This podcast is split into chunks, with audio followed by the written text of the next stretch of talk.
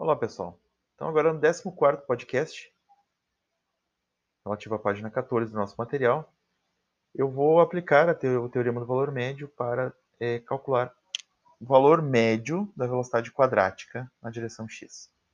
Então, eu vou utilizar como função de distribuição meu gx vx, já substituindo a forma matemática do a que nós conhecemos, que é da constante pré-exponencial a, que é menos que é menos 2π sobre k elevado na menos meio, ou seja, 1 sobre raiz quadrada de menos 2π sobre k, multiplicando a exponencial de meio de k vx ao quadrado.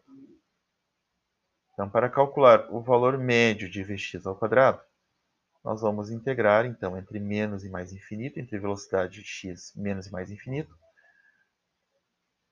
a minha propriedade u, que é o vx ao quadrado, multiplicado pela probabilidade pi, que é menos 2π sobre k elevado na menos meio, vezes z na meio kvx ao quadrado dvx.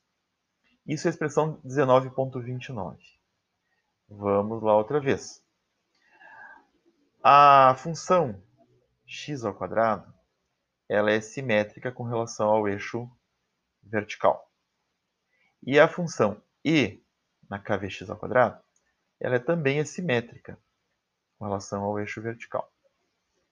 Só que nós só nos interessamos por velocidades com valores positivos. Por quê? Porque nós estamos interessados no módulo da velocidade, não no sentido. E o sinal aqui ele, é, tem relação com o sentido de movimento. Então podemos muito bem considerar que as partículas se movem com velocidades entre zero e mais infinito, no sentido com, de que valores numéricos muito altos seriam infinito mas o sinal menos não faria sentido. Assim sendo, nós podemos resolver essa integral não de menos a mais infinito, mas de zero até infinito. E aí faríamos de zero até infinito e multiplicaríamos o resultado por 2 para ter o equivalente de menos a mais infinito. E é o que nós fazemos na expressão 19.30. Assim sendo, nós procuramos numa tabela é, de integrais a integral que corresponde a esse tipo. x ao quadrado e na menos bx ao quadrado dx. Nós temos uma integral resolvida e pronta assim, que nos dá que a solução é meio de π elevado na meio sobre b elevado na 3 meio, onde o b, para nós aqui, é menos k sobre 2. Assim sendo, nós vamos utilizar essa integral tabelada para resolver a expressão 19.30. Isso dá uma série de contas que vocês podem acompanhar aqui no material. Eu não vou, é, não vou fazer passo a passo, mas basta saber que, substituindo essa integral de menos a mais infinito lá na nossa integral, 19.30, nós chegaríamos ao valor médio de Vx ao quadrado